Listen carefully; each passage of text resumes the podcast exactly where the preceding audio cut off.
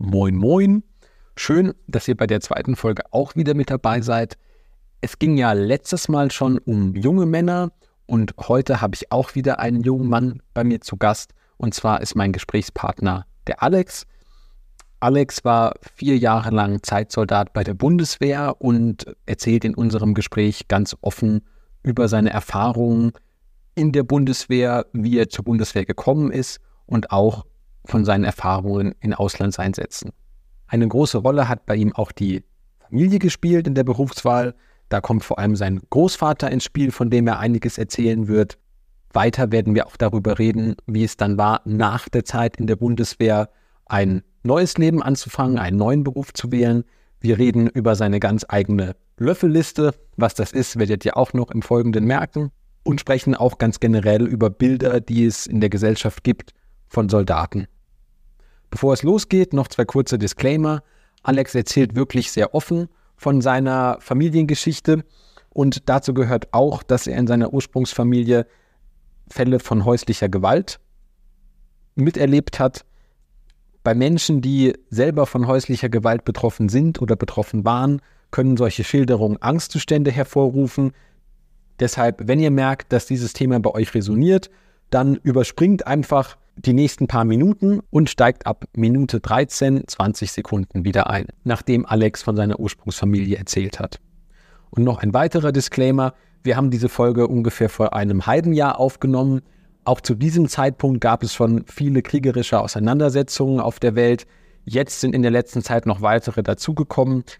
Wenn ihr also merkt, dass ihr schon zu dem Thema Krieg genügend Nachrichten gelesen habt, dann spürt in euch rein, ob ihr diesen Podcast gerne anhört. Es wird nicht die ganze Zeit nur um die Erfahrungen in den Auslandseinsätzen von Alex gehen. An einigen Stellen erzählt er aber doch auch da sehr offen und genau, was er erlebt hat. Und wenn ihr merkt, dass dieses Thema mit euch was macht und ihr da vielleicht auch schon ein bisschen zu viel Informationen bekommen habt, durch die Nachrichten oder andere Kanäle, dann spürt einfach für euch rein, ob diese Podcast-Folge etwas für euch ist. Und falls ja, freue ich mich, wenn ihr dabei seid. Falls nicht, dann freue ich mich, euch Anfang nächsten Monats wieder begrüßen zu dürfen.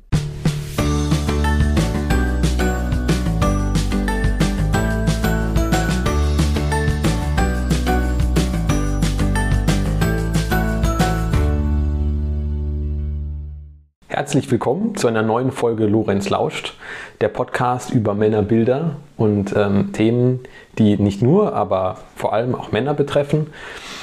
Damit kommen wir auch schon zu unserem heutigen Gast. Ich habe mir heute den Alex eingeladen.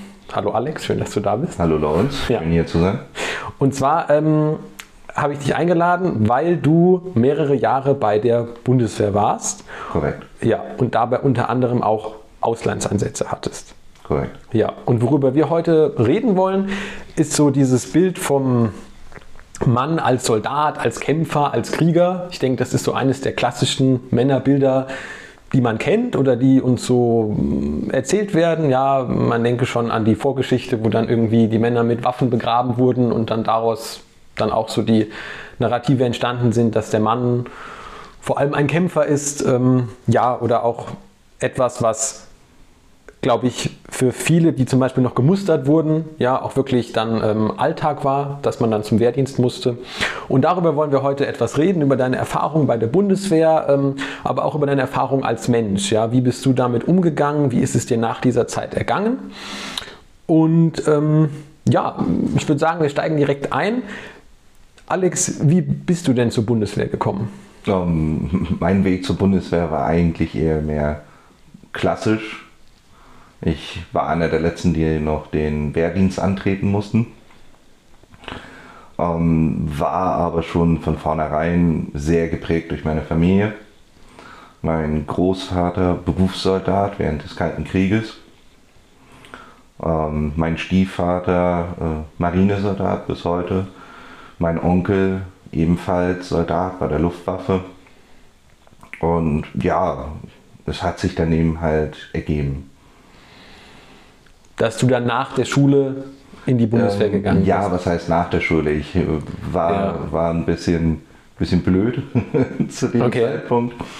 Ähm, ich hatte meine Hauptschule abgeschlossen und bin dann danach zur weiterführenden Schule gegangen und meinen Realschulabschluss ähm, zu machen und habe ein halbes Jahr vorher, dadurch, dass ich 18 geworden bin und mit, äh, mit der Musterung sehr gut durchkam, habe ich denn das alles gemacht mit 18, was meine Mutter nicht wollte. Okay, und das war dann unter anderem auch in die Bundeswehr eintreten? Ja, genau. Ja, okay. Ich denke, da werden wir später auch nochmal drauf zurückkommen, auf diesen Weg äh, dahin und wie dich das geprägt hat.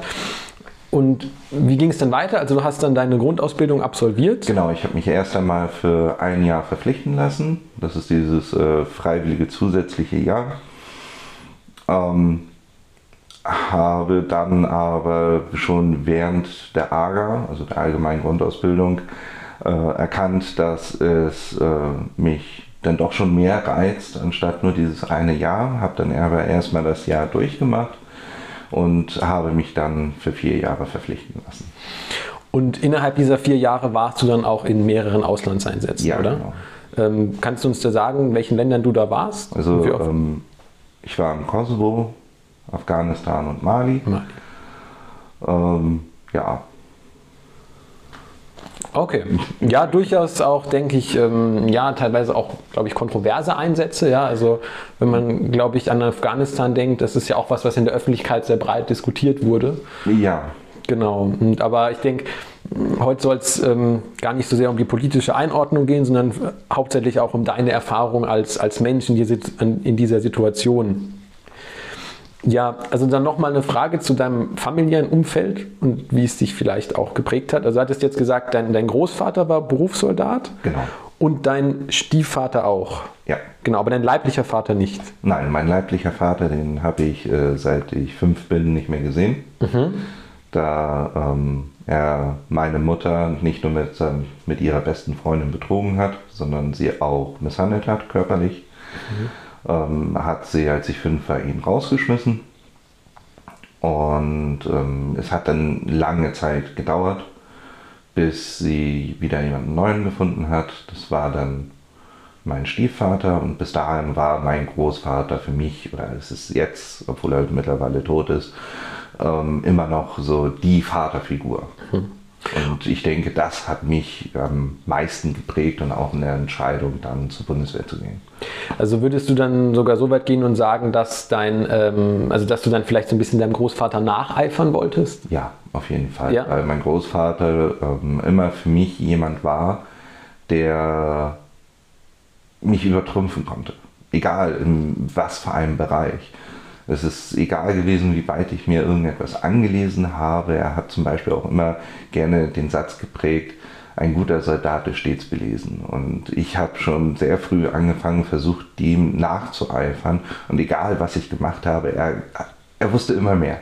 Er hat immer, immer mehr gewusst und ähm, er hat es auch nicht irgendwie so, wie soll ich sagen, einem aufgetischt. Er hat nicht äh, versucht, einen zu unterminieren, indem er eben halt dieses Wissen preisgegeben hat, sondern versucht, einen damit auch noch weiter voranzutreiben. Aber dein Großvater, der war jetzt sein ganzes Berufsleben lang Soldat, oder? Ja, genau. Ja. Und äh, du bist ja jetzt, also wie lange warst du dann insgesamt in der Bundeswehr? Ich war insgesamt fünf Jahre da, davon vier Jahre im aktiven Dienst. Im aktiven Dienst, stimmt. Das hattest du, glaube ich, auch gerade schon mal erwähnt. Ähm, und wie würdest du es jetzt in der Retroperspektive sagen? Also hast du es dann geschafft, deinen Großvater zu übertrumpfen? Oder? Ähm, davon mal abgesehen, dass ich eigentlich Berufssoldat werden wollte, genauso wie er. Ja. Ähm, äh, nein. Nein. ich habe es nicht geschafft, ihm, also aus meiner Sicht habe ich es nicht geschafft, ihm gerecht zu werden. Natürlich würde er, wenn er noch leben würde, etwas anderes behaupten. Ja. Er würde dann wahrscheinlich sagen, doch, doch, du hast es, du hast es trotzdem geschafft. Und ist das jetzt schlimm für dich? Ähm, auf der einen Seite ist es schlimm, weil ich nämlich noch nicht so die Dinge erreicht habe, die er meiner Ansicht nach erreicht hat in seinem Leben. Auf der anderen Seite ist es nicht so schlimm, weil ich nämlich auch gesehen habe, ähm, was in der heutigen Zeit, er kommt ja aus der Zeit des Kalten Krieges als Berufssoldat und was heutzutage eben halt Berufssoldaten für Lasten mit sich schleppen. Und das prägt dann eben halt die Leute mehr. Ja. Bist du eigentlich wütend auf deinen leiblichen Vater? Weil was du gerade erzählt hast, klang ja auch sehr heftig. Also, Ähm, als ich geschnallt habe, also gemerkt habe, beziehungsweise realisiert habe, was er meiner Mutter angetan hat und auch der Familie, ja, aber mittlerweile ist es, ist es Vergangenheit. Ich habe damit abgeschlossen, meine Mutter nicht. Sie, sie hat heute immer noch Angst, in äh, meine Heimatstadt zu fahren, weil er nämlich immer noch in dieser Umgebung arbeitet und wohnt. Ähm, und ja, also für mich ist es abgeschlossen. Okay. Wenn wir jetzt zurückkommen zu deinem Weg als Soldat, also du hast dann auch gesagt, okay, du, du bist auch zur Bundeswehr gegangen, gerade weil es was war, was deine Mutter nicht so wollte? Äh, ja, genau. Oder nicht? Ja. Dadurch, dass meine Mutter, auch wenn mein Stiefvater da war, ähm, mich mehr oder weniger alleine großgezogen hat und dann später auch meine kleine Schwester, ähm, hat sie immer gesagt, äh, solange du 18 bist, machst du, was ich eben halt dir sage. Mhm. Und ähm, ich muss dazu sagen, meine Mutter ist eine supergütige Frau. Sie mhm. hat mich und meine Schwester nie geschlagen, nie angeschrien. Mhm. Ähm, klar gab es Strafen, wenn man Mist gebaut hat, aber eben halt eher mehr so in Richtung dieses antiautoritäre Erziehung. Ähm, und dann eben halt mit 18 habe ich dann alle, all das gemacht, was sie nicht wollte. Ich habe die Schule abgebrochen, ich bin zur Bundeswehr gegangen, ich bin ausgezogen, ich habe angefangen zu rauchen. Ähm, das, war, das war quasi so meine, meine richtige Rebellenphase. Ich hatte vorher zwar auch schon so die eine oder andere Rebellenphase, aber das war dann wirklich so dieses, ha, jetzt Jetzt, jetzt geht's los. Ich, jetzt kann ich. Okay. Und wie war das dann bei der Bundeswehr? Du hast dann deine Ausbildung hier in Deutschland in einem Standort bekommen? Ja, genau. Ich war in Nienburg an der Weser. Das ist ein ELOK-Bataillon, also elektronische Aufklärung, ähm, weil ich ursprünglich auch dorthin wollte. Ähm, die AGA ist ganz normal verlaufen. Also normal und normal. Ne, ist, ist von Standort zu Standort und sogar von Kompanie, Kompanie innerhalb dieses Standortes unterschiedlich. Ich hatte Glück. Ich bin in die Kompanie gelandet, wo weniger Leute waren mit der gleichen Anzahl an Ausbildern. Das heißt, die Ausbildung war dort intensiver. Und ja, Zahlen sprechen am besten da für sich. Also in unserer Kompanie waren wir pro Zug am Anfang 40 Mann während hingegen die äh, andere Kompanie pro Zug 50 Mann hatte. Und dort war dann schon dieser Unterschied. Okay. Und wie ist das jetzt, wenn man als junger Mann, du warst 18 Jahre alt, ähm, sich verpflichtet und dann zur Bundeswehr geht und dann da ausgebildet wird? Warst du dann noch oft zu Hause ähm, bei deiner Mutter? Ich oder? weiß nicht, wie das heutzutage ist. Ich ja. habe gehört, dass man schon in der ersten Woche wieder nach Hause darf am Wochenende. Äh, da war das noch so, dass man im ersten Monat nicht nach Hause durfte, sondern erst, wenn äh, man das Grüßen richtig gelernt hat und somit auch in Grün nach Hause durfte. Ganz kurz, dass auch die Zuhörerinnen und Zuhörer wissen, was du meinst. In Grün heißt in Uniform. Genau, in Uniform. Okay. Es gibt zwei Arten von Uniformen. Es gibt einmal die Flecktarnuniform, das heißt grün, und dann gibt es noch die Gardeuniform, beziehungsweise dann die Paradeuniform. Die ist dann aber nur für Feierlichkeiten. Richtig. Ja, okay. Das vielleicht, wenn man dann im Fernsehen sieht, wenn es irgendwie genau. einen Zapfenstreich gibt oder so. Genau, wenn es den Zapfenstreich gibt oder ja. wenn man eben halt am Ende der Ager sein äh, Eid ableistet. Ja. Und worauf ich jetzt auch mit dieser Frage so ein bisschen hinaus wollte, ist, das ist dann ja schon eine andere Welt, die du dann tagtäglich kennengelernt hast, als eine Welt, die, ich sag mal, andere 18-Jährige erleben, die jetzt nicht zur Bundeswehr gehen. Ja, das stimmt. Ja. Hast du da manchmal dann das Gefühl gehabt, dass du was verpasst oder mm. dass dir was fehlt? Verpassen an sich nicht. Klar, es war ähm, etwas anderes. Mein bester Freund zu dem Zeitpunkt hatte eine Ausbildung als Straßenwärter angefangen. Und diese Ausbildung ist natürlich etwas anderes. Oder Leute, die dann eben halt anstatt den äh, Wehrdienst abzuleisten, in den Zivildienst gegangen sind ähm, oder ein freiwilliges soziales Jahr oder weiterführende Schule oder so etwas gemacht haben. Ähm, Freizeiten zum Beispiel gab es auch, auch unter der Woche. Natürlich waren die knapper bemessen.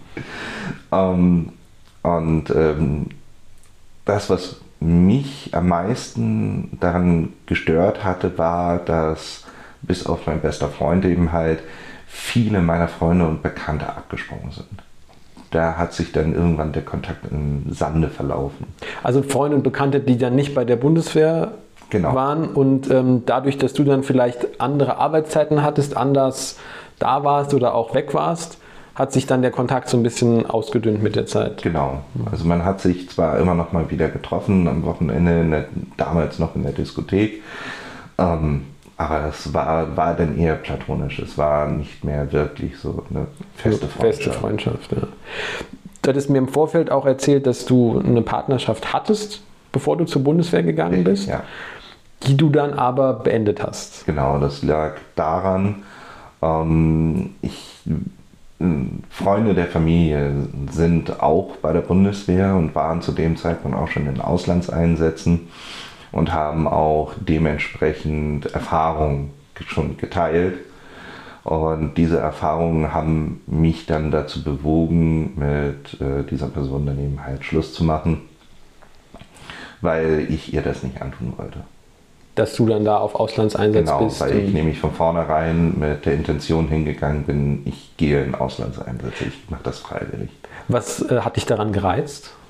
Ähm, äh, zu dem Zeitpunkt in erster Linie das Geld, weil man nämlich äh, pro Monat etwa 10k verdient hat. 10.000? Ja, genau, 10.000 verdient hat Im Auslandseinsatz. im Auslandseinsatz, genau. Und ähm, das, das hatte mich am Anfang so gereizt. Und dann wenig später, dadurch, dass ich als erstes eigentlich ähm, im ELOK-Dienst, also in der elektronischen Aufklärung dorthin wollte, aber mich dann währenddessen umentschieden habe, weil es mir ein bisschen zu, ja,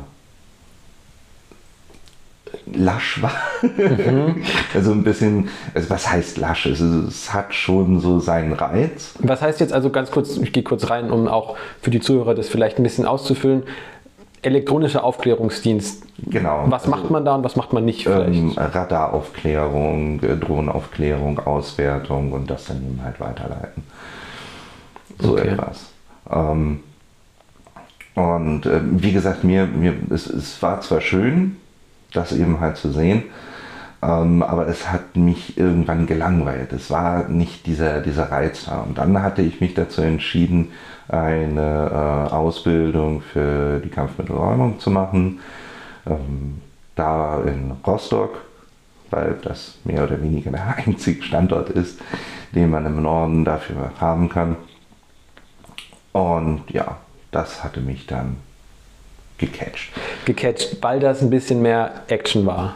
Ähm, naja, was heißt Action? Also es ist sehr, sehr ruhig, aber es ist äh, ein Fehltritt und dann hatte sich das Thema.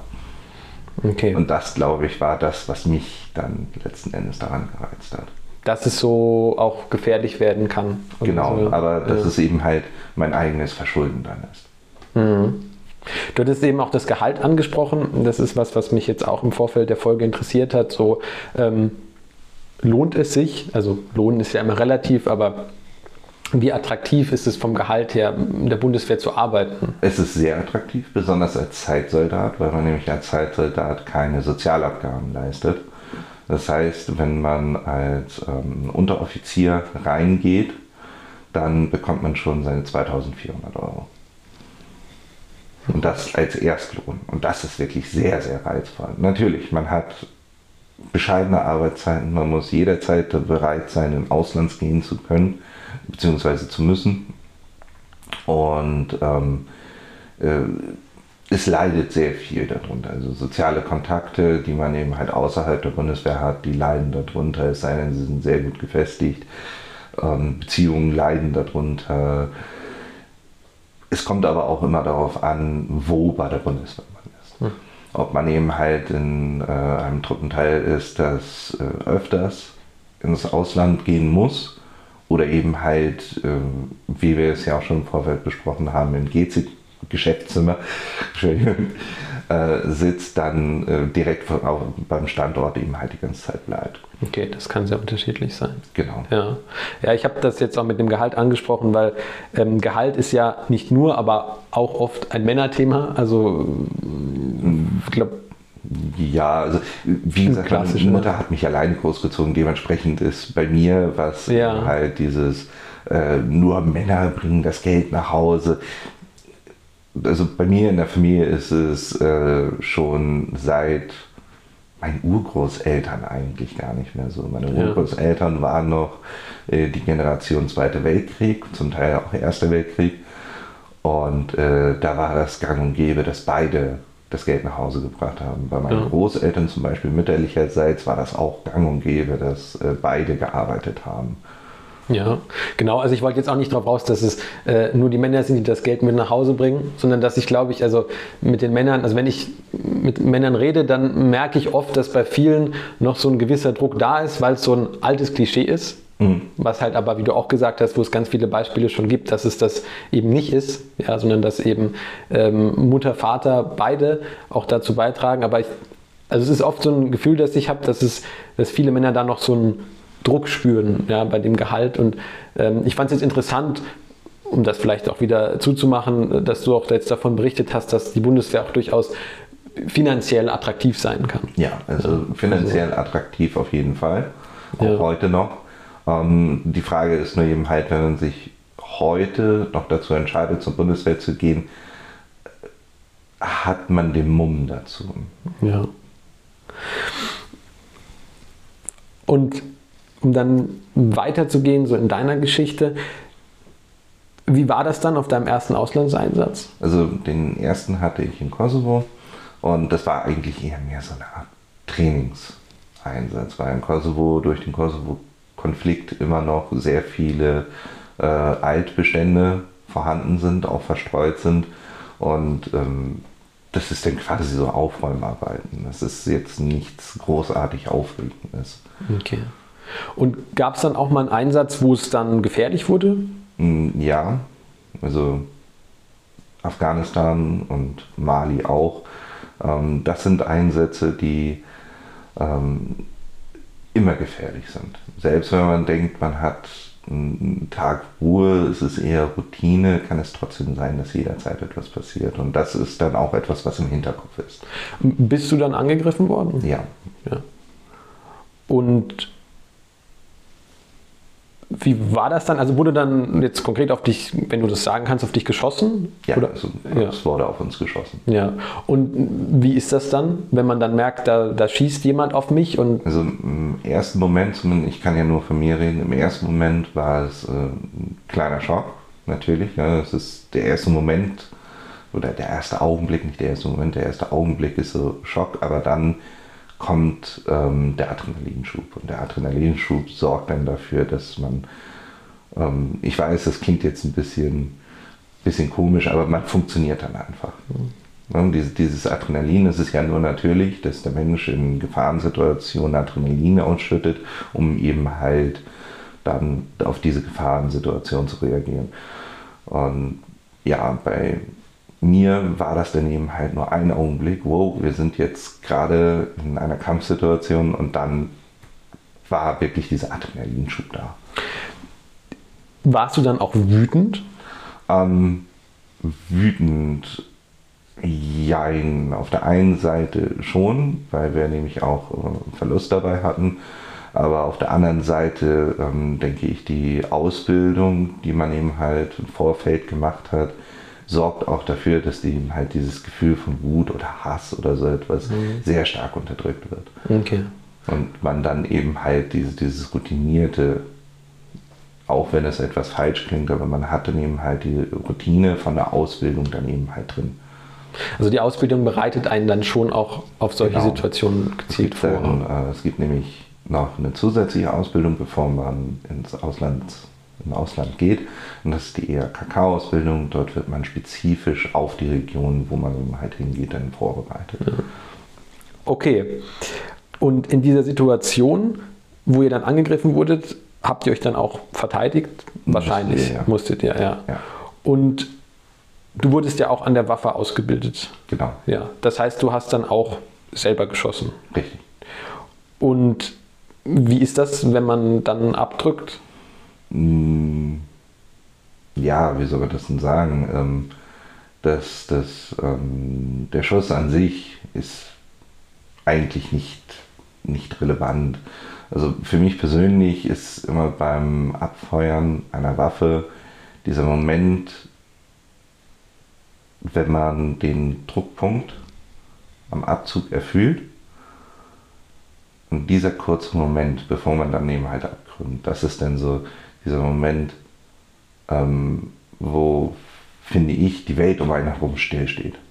Mhm. Also es ist dann wirklich so ein kurzer Moment, wo, wo, wo alles um einen herum vergessen ist, stillsteht. Und davor und danach, das ist, das, da bist man komplett unter Adrenalin.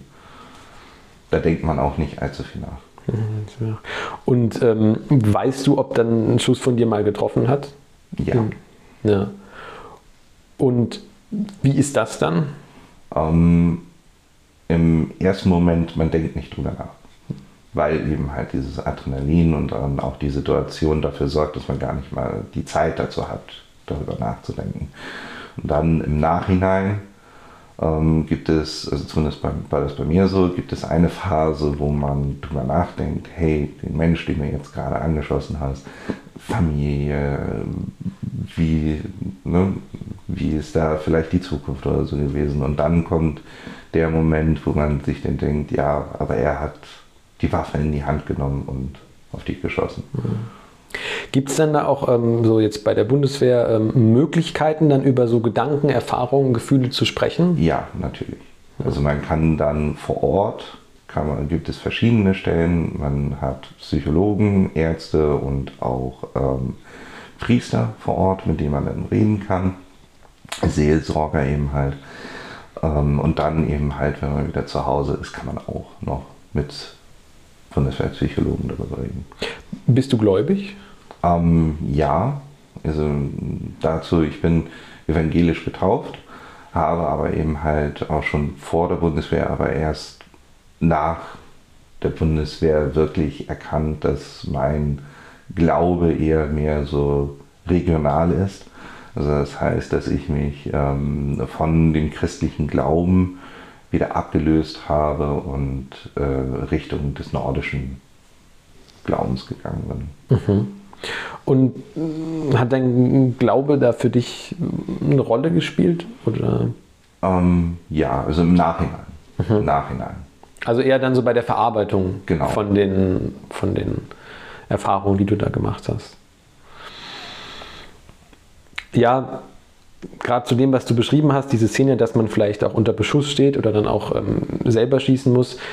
Im Moment ist ja ein Film, der jetzt den Ersten Weltkrieg behandelt, mhm. äh, ziemlich am Preise abräumen, also im Westen nichts Neues, jetzt die Neuverfilmung von, äh, von diesem Jahr. Und ähm, in dem Film gibt es schon ziemlich am Anfang eine Szene, wo dann der, der Protagonist äh, ist dann an der Front angekommen und muss dann eben zum ersten Mal mit einem Freund zusammen äh, diesen Schützengraben nachts bewachen. Ja, und ähm, also für alle, die den Film oder die Geschichte vielleicht jetzt noch nicht so kennen, da geht es eben um ähm, junge Männer, die total euphorisch sind, ja, ähm, in der Endphase des Ersten Weltkriegs noch ähm, an die Front zu kommen und da eben ihrem Land zu helfen und äh, sich da auch so ein bisschen mitreißen lassen von dieser ähm, Kriegslust oder dieser Euphorie und dann eben an der Front ankommen und dann mit der harten Realität so des Krieges äh, konfrontiert werden. Und dann gibt es eben eine Szene ganz am Anfang, die ich mh, mm, sehr äh, bezeichnend finde, wo dann eben die beiden in dem Schützengraben sind und dann auch in der Ferne sehen, ah, da ist hier der gegnerische Schützengraben und plötzlich fällt ein Schuss und der eine wird am Helm getroffen und von der Aufprall des Schusses so nach hinten geschleudert in den Schützengraben und überlebt es eben, weil sein Helm ihn da schützt, aber ist dann total aus dem Häuschen und sagt dann so, ah, der hat auf mich geschossen. So, und äh, für mich ist das in dem Film so ein Moment, also ich interpretiere es so, wo er dann zum ersten Mal so begreift, so, okay, das ist, das ist kein Spiel. Also so Krieg ist auch nicht immer, also oder ist selten oder gar nicht ähm, irgendwie jetzt heroisch oder es ist auch äh, nicht, also es ist Realität. Ja, es ist, es ist Narrativ oder alles, was die da hatten, hört dann in dem Moment auf. Ähm, jetzt weiß ich, dass das natürlich nochmal eine ganz andere Zeit war, aber ähm, wollte ich jetzt einfach dazu fragen, ähm, hast du den Film gesehen oder schaust du auch äh, solche Filme, die also Solche Filme schaue ich. Den jetzt, die Neuauflage, habe ich nicht gesehen.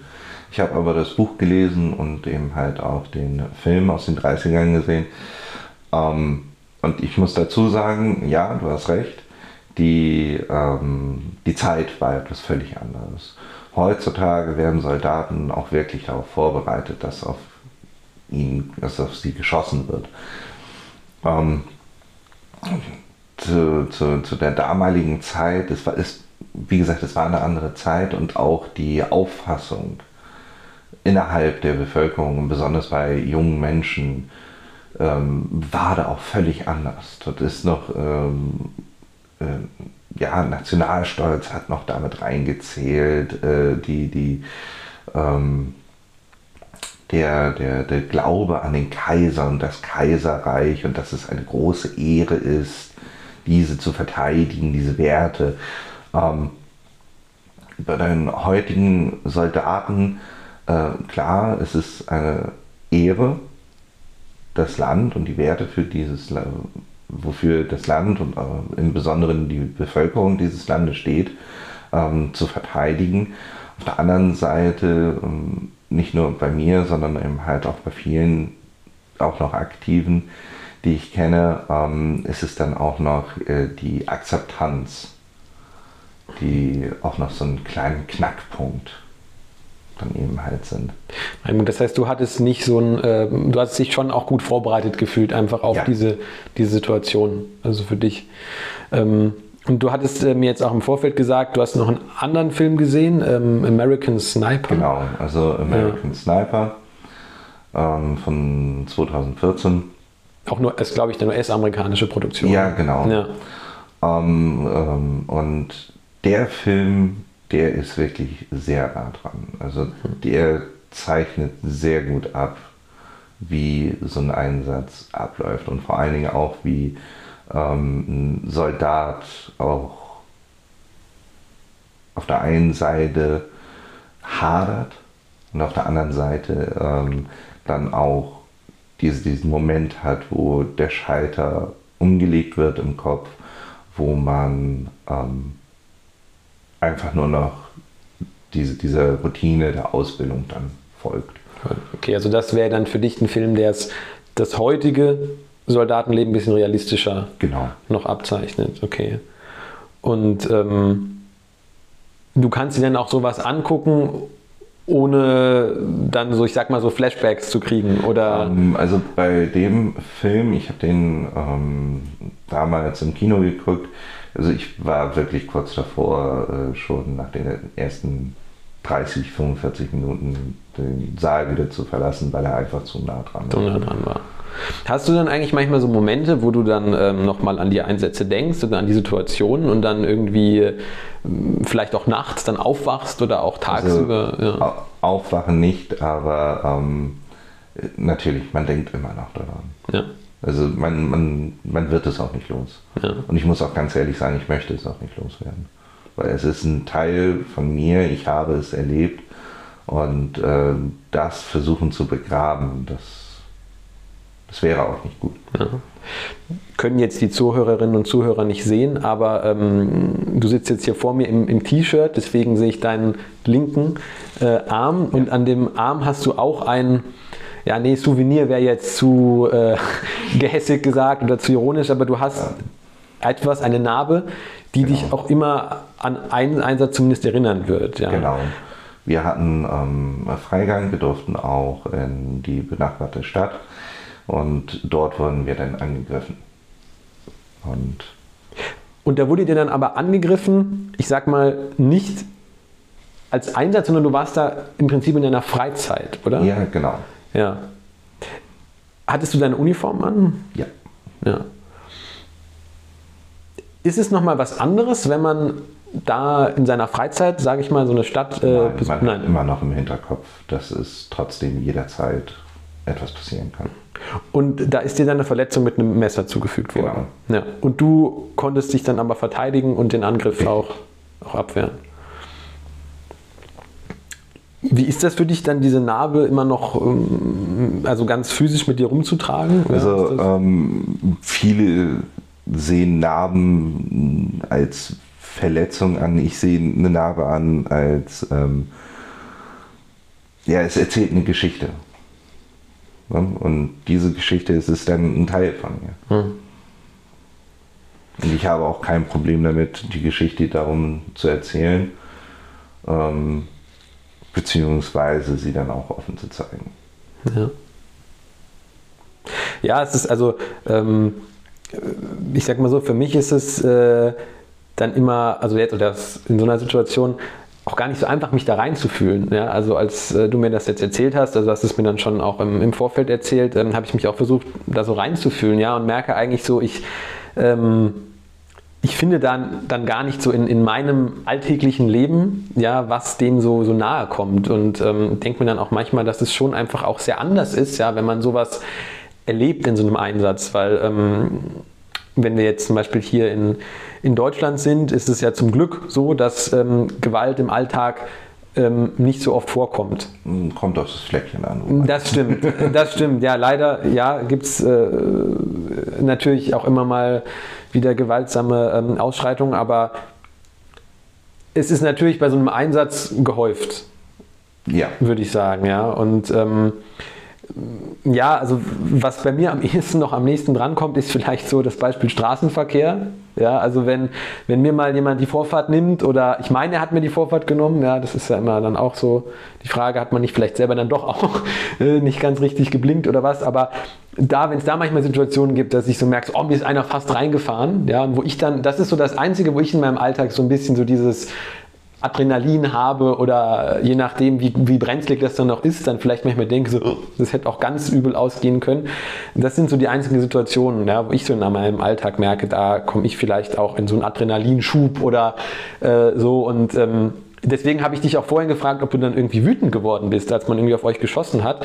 Weil bei mir ist das dann manchmal so, ja, dass wenn ich merke, so, ah, jemand fährt mir fast rein und denkst, oh, was soll das oder so. Und dann ist auch erstmal so eine Wut da und die beruhigt sich dann auch wieder und dann merke ich eigentlich meistens so, okay, ich bin habe auch schon mal ein Fahr, also bin auch schon mal irgendwie komisch gefahren oder vielleicht war die andere Person noch abgelenkt oder wusste nicht, wie man fahren muss oder so. Und ähm, ja, deswegen fand ich es eben so spannend, dass äh, du dann gesagt hast, so nee, so Wut oder sogar Hass spielt dann bei dir eigentlich gar keine Rolle mehr, weil du so ausgebildet wurdest, dann da eher zu, zu reagieren. Genau. Ja. Aber wie ist es denn für dich? Also, du bist ja ausgebildet worden, auch, ich sag mal, Menschen zu, zu überwältigen, ja, auch rein, ja. rein physisch, ja. Jetzt so in deinem, sag ich mal, zivilen Alltag, den du mhm. jetzt seit ähm, 2000, wann bist du nochmal ausgeschieden aus der Bundeswehr? 2013, ja, also auch schon seit zehn Jahren hast. Ähm, Gibt es da manchmal Situationen, wo, keine Ahnung, ja, vielleicht auch jemand dir die, die Vorfahrt nimmt oder sich irgendwie vordrängelt und du dann irgendwie so dieses Wissen hast, ja, ähm, ähm, wenn ich wollte, dann. Ja, aber es gibt eben halt ähm, während der Ausbildung, besonders während der Nahkampfausbildung, kriegt man dann auch noch gesagt, wenn man in Zivilleben in so eine Situation kommt, wo man so etwas anwenden könnte, muss man dem gegenüber darauf hinweisen, dass man es eben halt kann. Ja. Und ich habe bisher mich immer tunlichst rausgehalten in irgendwelche Schlägereien oder sonstiges. Wäre ja auch nicht gut. Ja. ja. Ich habe mich nur so als Frage, weil ich dann auch denke, es ist ja schon auch dann was anderes, ja, dann wieder in dieses äh, zivile Leben einzusteigen. Darüber wollen wir gleich auch noch reden, ähm, um das vielleicht noch abzuschließen, dann auch mit deiner aktiven Zeit bei der Bundeswehr. Nach vier Jahren als Zeitsoldat war dann Schluss. Genau, und dann hat man ein Jahr Überbrückungszeit. Ja. Und ähm, also während der Zeit, in dieser Überbrückungszeit, hat man eben halt zum einen die Möglichkeit, sich wieder ins Zivilleben einzuleben, so den Alltag und ähm, dann eben halt auch einen Job. Okay. Und noch kurz zu dem Ende. Du bist dann ausgeschieden oder hast dann dieses Überbrückungsjahr begonnen nach einem Auslandseinsatz, oder? Ja. Also da war dann ähm, genau. irgendwann der Schlusspunkt. Also meine Dienstzeit wäre sowieso dann eben halt zu Ende gewesen und äh, eigentlich wollte ich weitermachen, aber zu dem Zeitpunkt war es noch so, dass ich, also man muss nach jedem Einsatz auch ein psychologisches Gespräch haben, wenn man wieder da ist.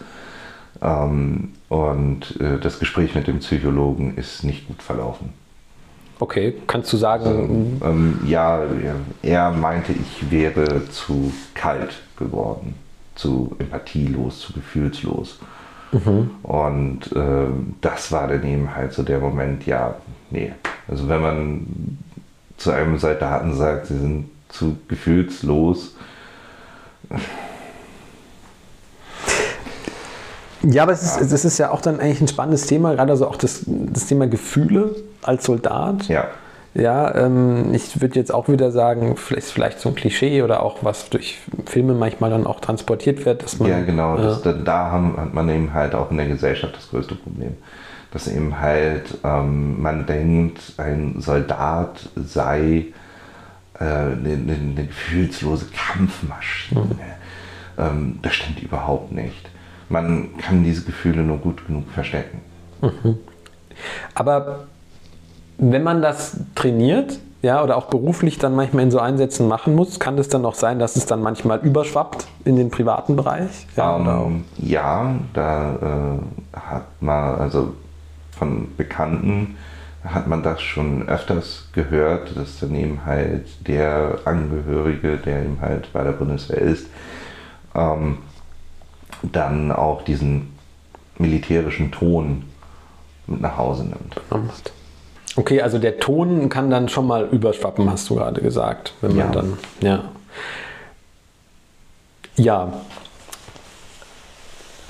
Das heißt, dann war deine Zeit zu Ende. Du bist Genau. ähm, ausgeschieden und ähm, hast dann, ich sag mal, ja, ein ziviles Leben begonnen. Richtig, ich habe als erstes ein Sabbatjahr während meines Überbrückungsjahres gemacht, bin durch die äh, Länder um Deutschland herum getourt, habe mir ein paar Sehenswürdigkeiten angeguckt, einfach nur um eben halt den Kopf frei zu kriegen, mich darauf vorzubereiten und dann habe ich äh, 2014 meine Ausbildung als Koch angefangen. Und die dann auch abgeschlossen. Ja, genau. Ja, und hast du dann auch als Koch gearbeitet? Ähm, ich habe äh, danach noch ein paar Mal als Koch gearbeitet nebenbei, weil ich nämlich nach meiner Kochausbildung gesagt habe, gut, okay, Kochen ist super toll, sehr schön, aber das ist etwas, was ich nicht machen möchte, bis ich in Rente gehe. Und ähm, habe dann angefangen, meine Löffelliste abzuarbeiten. Was heißt das, die Löffelliste? Also die Löffelliste, es ist so die Liste von Dingen, die man noch machen möchte, bevor man eben halt den Löffel abgibt. ah, okay, das Deswegen ist heißt das Löffelliste. das. Okay, was ist da so drauf? Ähm, das, ja, es war dann eben halt, zum einen war Soldat drauf, Soldat sein, und dann kam dann eben halt danach mit der Kochausbildung, kam dann die Kochausbildung schaffen, dann äh, ein paar akademische Grade vielleicht noch bekommen, ähm, eine Frau finden, also so, so, so dieses übliche. Mittlerweile studierst du, oder? Genau. Ja. Was studierst du? Ich studiere ähm, Ur- und Frühgeschichte, das ist im archäologischen Bereich und zum anderen zurzeit noch Russisch, nebenbei als sprachlichen Bereich, was ich aber, denke ich, auch abwählen werde. Okay. Reden wir nicht darüber. Okay, also im Studium. Aber einfach hast du gefunden, was dir Spaß macht. Ja. Schon mal. Ja, das ist doch gut. Ähm, ja, und, und, und das Studium. Also das Studium läuft, es ist Läuft super, es ist auch Ja. sehr interessant. Natürlich, mein späterer Fachbereich, wo ich reingehen möchte, ist dann eben halt ähm, im nordischen Bereich, ähm, also sprich Nord- und Ostsee, Skandinavien. Also da vielleicht Ausgrabungen machen oder. Genau, also Ausgrabungen würde ich am liebsten nicht so gerne viele machen, sondern wirklich dann im Archiv arbeiten. Okay. Also dann doch eher lieber so ein bisschen nicht vor Ort, sondern im, im Archiv Im arbeiten. ruhigeren, also ich Im glaube, ruhiger. ich habe im Leben jetzt schon so viel Action gehabt, dass es das erstmal Das reicht. Ja. Du bist jetzt wie viele Jahre alt? Ich bin jetzt 32, 32. genau. Ja. Und was steht noch sonst so auf der Löffelliste drauf? Ähm, ja, wie gesagt, so, so, so die üblichen Sachen, die man eigentlich äh, schon während des äh, jungen Erwachsenenalters hätte machen sollen. Also Haus, Frau, Kinder. Ausgefallene Sachen sind zwar auch noch mit, da, mit dabei, ne, aber ich glaube, die Sachen würde ich äh, nicht schaffen. Jetzt rückblickend, weil du gerade auch so ein, einige Lebensthemen angesprochen hast, eine, eine Partnerin finden, eine Familie gründen, vielleicht ein Haus kaufen. Äh, hast du das Gefühl, dass du da ein bisschen hinterher bist oder dass da diese Jahre in der Bundeswehr, wo du dich nicht so sehr auf persönliche Bindungen fokussieren konntest, dich da daran gehindert haben? Ähm, also die Jahre bei der Bundeswehr sind es nicht, die mich daran gehindert haben. Und es war ja auch eine bewusste Entscheidung. Es sind eher die Jahre, die danach kamen.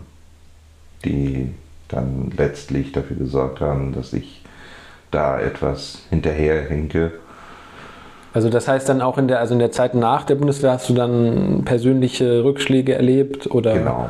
Ja. 2015 war es, ähm, dort ist mein Großvater gestorben als erstes und äh, dann danach die Liebe meines Lebens und ähm, das waren so zwei von den drei Säulen in meinem Leben, die mich wirklich äh, geerdet haben. Und wenn die innerhalb von zwei Monaten wegbrechen, dann. Also das waren dann deine wichtigen Bezugspersonen, genau. die dich auch in der Zeit während der Bundeswehr getragen haben? Oder? Ähm, mein Großvater besonders. Und ähm, die Liebe meines Lebens äh, war immer oder ist heute auch immer noch im Hinterkopf da. Also ja. es ist, das, das kann man auch nicht äh, wegdenken oder Wegdenken, abschalten. Ja. Das war jetzt aber keine Frau, mit der du zusammen warst. Richtig. Das, ja. ähm, ich habe sie kennengelernt während meine, ähm, ähm, als ich meine Realschule nachgemacht habe. Wir waren in der gleichen Klasse. Und vom ersten Moment an, als ich sie gesehen habe, ja, so ein Gefühl, so ein Gefühl kann man nur eben halt äh, beschreiben, wenn man wirklich so dieses Liebe auf den ersten Blick hat. Und das war, das war einfach da. Ja. Das glaube ich. Nochmal zu deinem Großvater. Der ist mittlerweile verstorben. Richtig. Ja, du hattest auch eben gesagt, es war eine deiner wichtigen Säulen im Leben. Genau. Würdest du rückblickend sagen, dass er schon einfach prägend für dich war? Oder das auf jeden Fall. Das auf jeden Fall, ja. Und ähm, würdest du gerne manchmal noch mit ihm reden? Ja. Ja. Fast täglich. Fast täglich. Und er hat aber noch deinen weiteren Weg mitbekommen, oder? Ähm, ein Teil davon. Er hat mitbekommen, wie ich dann eben halt meine Kochausbildung angefangen habe und äh, wie ich den Plan gefasst habe, dann noch studieren zu wollen.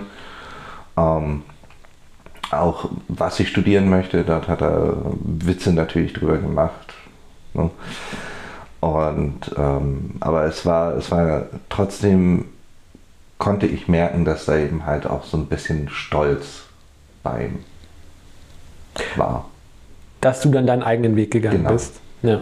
Aber das ist ja dann eigentlich schön, dass er dann nicht gesagt hat, ja, äh, du bist jetzt kein Soldat mehr, jetzt äh, bin ich nicht mehr damit einverstanden, was da du machst. Hat er nie ein Problem mit. Hat er nie, nie. ein Problem. Also man kann, das, was mein Großvater wirklich so am meisten ausgezeichnet hat und was mich auch am meisten beeindruckt hat, war seine Weltoffenheit.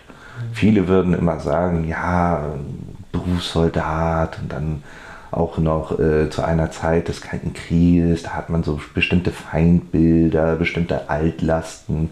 Und er war wirklich der weltoffenste Mensch, den ich kannte. Mhm. Also das, das war unglaublich. Er hat äh, meine Großmutter unterstützt, die zum Beispiel ähm, 68 auch ihr BH öffentlich verbrannt hat. Er äh, war mit einer der ersten, der gesagt hat, hier, meine Frau kann arbeiten, meine Frau kann sich ein Auto kaufen, das ist mir sowas von egal. Ähm, man muss auch dazu sagen, äh, zu der Zeit, äh, als meine Großmutter sich das Auto kaufen wollte, war es gerade erst äh, gesetzlich verabschiedet worden, dass eine Frau ohne die Einwilligung des Ehemannes so etwas machen kann. Und äh, mein Großvater war schon immer, dass er gesagt hat, hier, mach was du willst. Ne? Das ja. ist mir egal.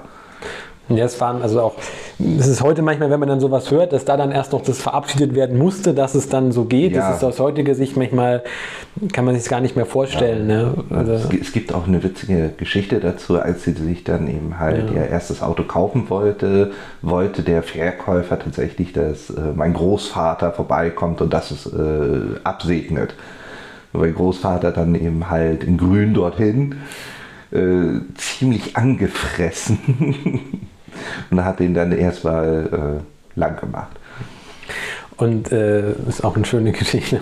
Das, und, aber auch, also es war jetzt gar nicht so dann nochmal bezogen auf deine Ausbildung, dass dein Großvater gesagt hat, Junge, du musst auch Soldat werden, sondern es war eher so, dass du so ein, etwas ihm nacheifern wolltest. Ja, genau. Ja, okay, okay. Ich meine, es war eben halt für mich die Ersatzvaterfigur, mhm. mein Großvater.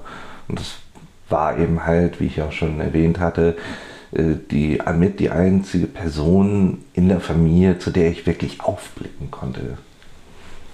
Und von deinem Großvater kam auch dieser Satz mit, äh, dass man als Soldat auch belesen zu sein hat? Stets belesen. Stets belesen, ja. Genau. Ja, ähm, es kam mir jetzt gerade wieder und ich ähm, musste da an eine Szene denken, die ich selber mal erlebt habe, dass ich äh, mit der Bahn gefahren bin und ein paar Sitze weiter saß auch ein junger Mann in, in Grün, in Uniform und der las den Steppenwolf von mhm. Hermann Hesse.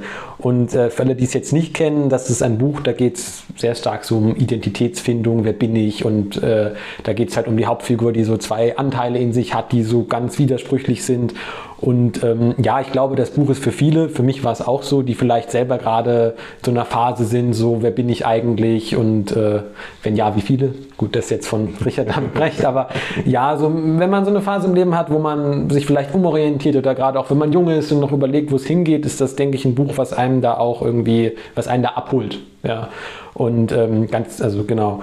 Und ähm, da saß eben dieser junge Mann in Uniform und las das.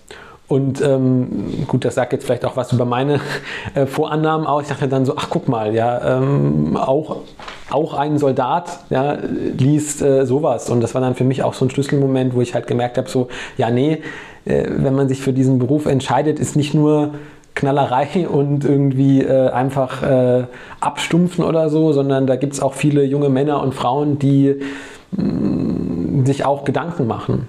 Ja, ja oder es, auch. Ist, es wird auch äh, in vielen Truppenteilen auch gewollt, dass man äh, dieses, dieses, ähm, diese Offenheit gegenüber anderen beibehält und nicht einfach nur äh, stumpf wird.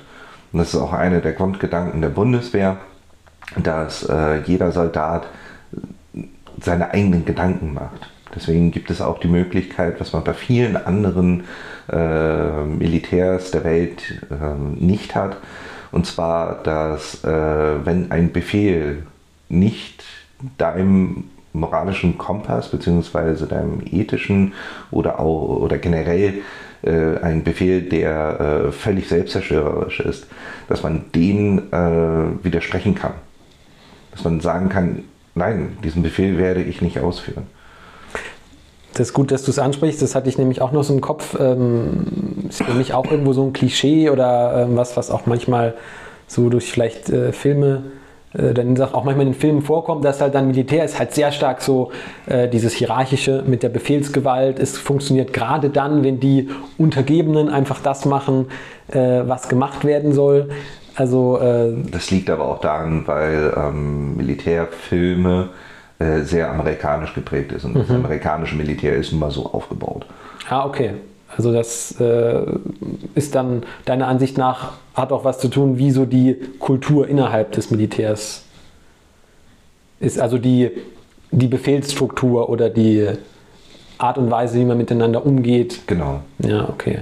Und gut, ich meine, also im Grundgesetz gibt es ja auch die Gewissensfreiheit. Ja, das, äh, wahrscheinlich hat man euch dann, also ihr seid ja auch auf die freiheitlich-demokratische Grundordnung wahrscheinlich verpflichtet. Ne? Und dann ähm, wurde da auch mal über so Sachen gesprochen, so wie äh, Gewissensfreiheit, aber auch so Sachen wie Recht auf Leben zum Beispiel. Oder? Ja, natürlich. Ja, ja, also rechtlich wird man dann da auch gebrieft. Genau. Für solche, und auch völkerrechtlich. Ja, für, natürlich. Ja, ja. Weil da gibt es ja auch einige Abkommen, äh, die auch dann so, so Einsätze regeln. Ja, oder? Okay. Hm wir kommen langsam zum Ende. Ich würde dich jetzt noch gerne mal auch fragen, so über dein Leben jetzt, über deine Gefühlswelt ähm, jetzt. Ja, du, wir haben jetzt erfahren, wie so dein Werdegang war, wie du aufgewachsen bist, äh, wie die familiäre Konstellation war, die dich letztlich auch ein Stück weit dazu bewogen hat, ja, diesen Berufsweg erstmal einzuschlagen. Wir haben erfahren, wie deine Ausbildung war, wie deine Auslandseinsätze waren und wie dann auch dein äh, Leben danach verlaufen ist. Und was mich jetzt noch interessieren würde, ist, ähm, ja, wenn du jetzt so mal Phasen hast, wo du vielleicht nicht so abgelenkt bist oder so in der Stille bist, in der Ruhe, ähm, ist das für dich angenehm oder sind das die Momente, wo dann, du schmunzelst jetzt, wo dann die Sachen doch wieder hochkommen? Ja, also ähm, ich denke, das Gefährlichste ähm, bei Leuten, die im Auslandseinsatz waren und dort auch äh, negative Dinge erlebt haben, ist tatsächlich die Stille. Es ist nicht unbedingt das Alleine-Sein oder die Einsamkeit. Ähm, solange man etwas zu tun hat, etwas, was einen davon abhält, darüber sich Gedanken zu machen, ähm, dann ist alles in Ordnung. Aber sobald man, ich hatte das zum Beispiel während der Corona-Phase, als der große Lockdown kam und äh, ich saß zu Hause und wusste nicht, was ich machen soll. Und ähm, ich konnte mich da nicht ablenken und dann fängt man an. Man denkt darüber nach, äh, was wäre, wenn ich so gehandelt hätte, was wäre, wenn ich das gemacht hätte. Und äh, das, denke ich, ist äh, das ja, gefährlich ist ein, ein, hochgegriffenes Wort, aber das ist, das ist dann etwas, was einen auch in, in, in so, so, eine Art Loch mhm. Bringt, aus dem es dann teilweise auch sehr schwer wieder aus dem man noch sehr schwer wieder rauskommt. Wenn du jetzt Unterstützung in Anspruch nehmen wolltest, ähm, gibt es dann da immer noch Anlaufstellen von der Bundeswehr? Äh, oder? Würde es immer noch geben. Ja. Klar, aber ähm, ich habe es im Laufe der Jahre recht gut in den Griff bekommen und es gibt viele, die haben es viel nötiger als ich. Also das Thema posttraumatische Belastungsstörungen, hast du dich damit auch mal auseinandergesetzt? Ja, damit habe ich mich auseinandergesetzt und wie gesagt, es gibt viele, die weitaus schlimmer damit äh, zu arbeiten haben und auch daran zu knappern haben. Und ähm, ich bin auch so jemand, ich versuche vieles immer selbst erst einmal zu lösen, bevor ich äh, frage, ob ich andere frage, ob sie mir dabei helfen können. Das können wir jetzt so in zwei Richtungen interpretieren. Auf der einen, ja, dann, ja, dann lege ich mal los, schlüpfe ich mal in die Rolle. Ähm, ja, ich habe mich, also gerade als du es erzählt hast, habe ich mir gedacht, so einerseits ähm, es ist denke ich, auch immer gut, wenn man Sachen selber ähm, für sich lösen kann. Andererseits könnte es ja aber auch so eine, so eine Angst sein, äh, Hilfe in Anspruch zu nehmen. Ja, oder? das wurde mir schon öfters gesagt, aber ähm, die Angst ist nicht davor, die Hilfe anzunehmen, mhm. sondern ich habe, wenn dann überhaupt Angst davor, wenn ich eben halt an diesem Abgrund bin, mhm. kurz davor stehe, äh, Leute mitzureisen. Mhm. Aus deinem Umfeld? Genau. Ja. Das ist wahrscheinlich auch der Grund, warum Beziehungen nicht so gut bei mir funktionieren. Ja, und das äh das hat, also hast du da das Gefühl, dass das schon vor der Bundeswehr so war oder dass das eher durch diese Zeit, durch diese um, ähm, prägenden Erfahrungen? Oder? Ja, so, so nach der Bundeswehr eben halt, weil ich nämlich durch die Bundeswehr gelernt habe, zu versuchen, vieles selbst erst einmal zu regeln, bevor ich mich anderen anvertraue. Ja. Das würde ich sagen, ist auch so ein Männerthema. Ja. Nicht nur, also oft, also wenn ich jetzt sowas sage, ist es immer so natürlich auch ein Eindruck, ja, dass auch nie auf alle. Ein, ein, Frauenthema. Genau, dass es auch, auch, auch auf Frauen zutreffen kann. Ich habe nur so das Gefühl, mit vielen Männern, mit denen ich schon geredet habe, ähm, bei denen ist es auch so, dass so dieses äh, Bild vielleicht auch äh, ja, als irgendwie ein Indianer kennt keinen Schmerz oder so dieses. Ja, das, das ist erstmal so dieses altgebackene. Das, genau, was dieses ich eben halt ja. auch durch meinen Freundes- und Bekanntenkreis ja. kennengelernt habe, ist, ähm, dass Männer, wie gesagt, eher dazu neigen, sich selbst damit auseinanderzusetzen, bevor sie sich mit anderen darüber ja. auseinandersetzen. Ja. Und hast du irgendwie so ein Netzwerk mit äh, anderen ähm, Menschen, die auch ähm, Auslandserfahrung oder Bundeswehrerfahrung ja. haben? Ich, ja. Also ich habe immer noch Kontakt zu einigen. Ja. Und ja, also man trifft sich zwar nicht regelmäßig, aber wenn es dann eben halt zu bestimmten Punkten kommt, wie Geburtstage oder so etwas, dann trifft man mhm. sich und man unterhält sich ganz normal. Mhm. Zum Abschluss noch die Frage, was wünschst du dir für dich, für dein weiteres Leben? Ja, was wünsche ich für mich? Also erstmal natürlich das Studium beenden und dann ähm, ein ruhiges Leben führen. Was heißt ruhig für dich? Also ähm, mein Traum ist es eigentlich immer noch, wenn ich alt werde, dann irgendeine Hütte irgendwo in der Walachei haben, dort über die Natur blicken und ja, einfach nur da sitzen und sich dem Leben erfreuen. Würdest du es nochmal genauso machen, die letzten Jahre, wie du es gemacht hast? Vieles ja, aber einige Sachen würde ich schon anders machen. Hm, eher im Privaten oder? E-, eher im Privaten. Eher im Privaten, okay, ja. also jetzt nicht unbedingt der Berufswahl. Okay. Alex, vielen Dank, dass ja. du heute hier warst. Ja. Vielen Dank für deine Offenheit. Ähm, es hat mir ähm, Spaß gemacht, auch wenn die Themen, über die wir geredet haben, teilweise durchaus ernst waren. Äh, ich habe viel gelernt und ähm, ja, freue mich, dass du da warst. Ja, freut mich auch hier gewesen zu sein. Vielen Dank. So, das war Folge 2 mit Alex. Ein sehr spannendes Gespräch, wie ich finde. Wenn ihr diesen Podcast oder den Circle of Man generell gerne unterstützen würdet, dann schaut doch mal auf betterplace.org vorbei.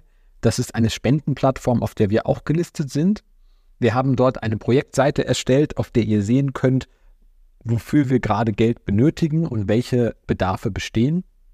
Außerdem könnt ihr über die Projektseite auch unseren Newsletter abonnieren, damit ihr immer wisst, was bei uns gerade so los ist. Jetzt noch ein kurzer Hinweis zum Abschluss. Wie bei allen Gesundheitsthemen gilt auch in diesem Podcast, die Aussagen, die hier getroffen werden, gelten nur zu Informationszwecken und ersetzen nicht das Gespräch mit einem qualifizierten Arzt oder einer qualifizierten Therapeutin eures Vertrauens. In diesem Sinne, macht's gut und bis zum nächsten Mal.